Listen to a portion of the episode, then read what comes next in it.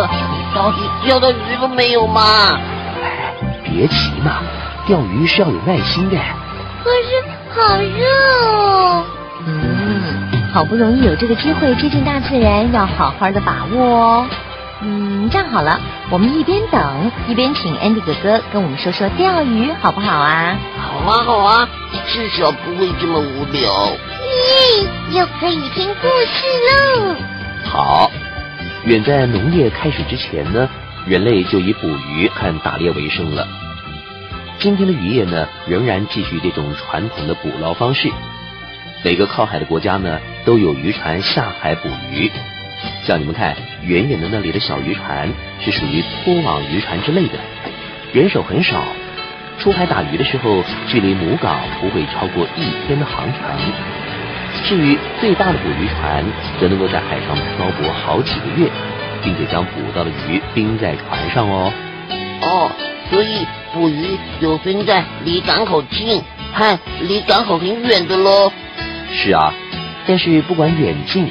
只要是在海上捕鱼，我们就叫做海洋渔业。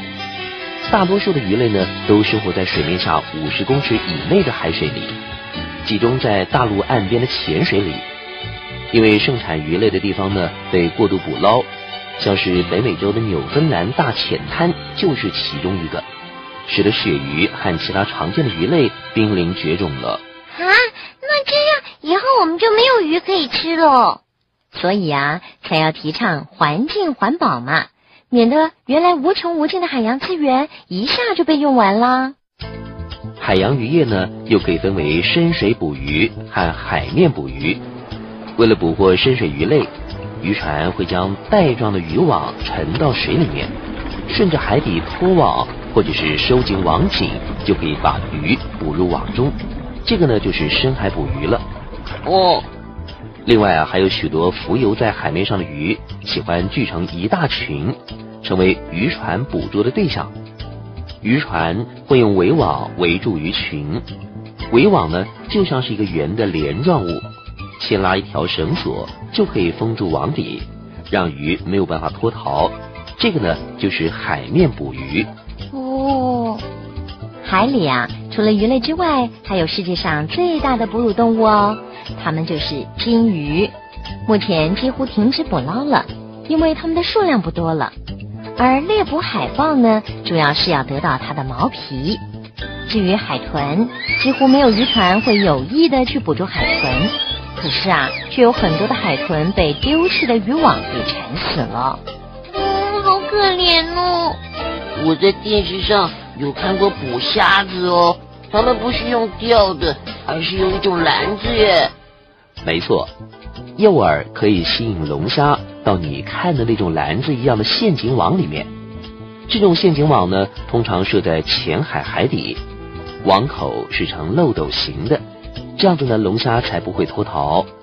那么陷阱网有各式各样的哦，比如说像地中海的金枪鱼陷阱网，那么就像在海底固定一个迷宫网是一样。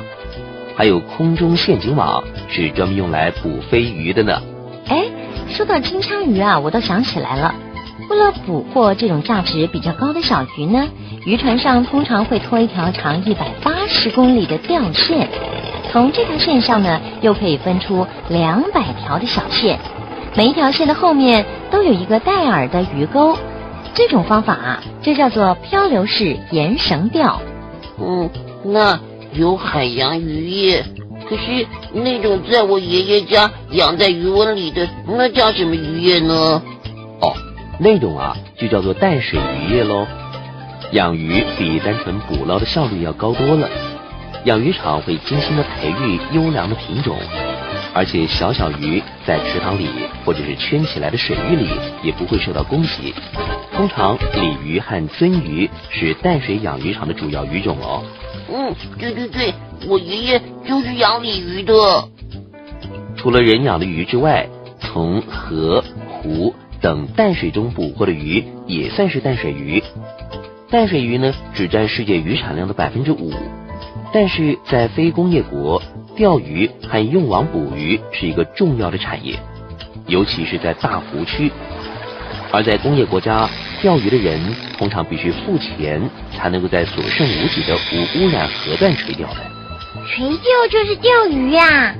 对呀，凯雷好聪明哦。嗯，海迪哥哥，有鱼上钩了，快点快点！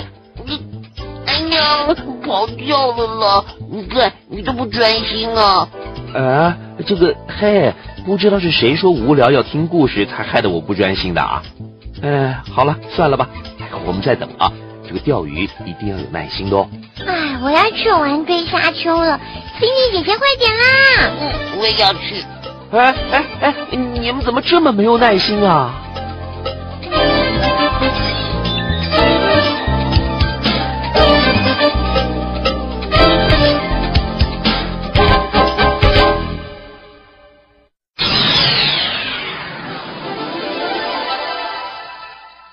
小朋友，你知道吗？旗子除了可以代表一个国家或一个团体之外，还可以用来沟通哦，是不是很神奇呢？想不想知道旗子是怎么用来沟通的呢？赶快跟我们到下一个单元去看看旗帜吧。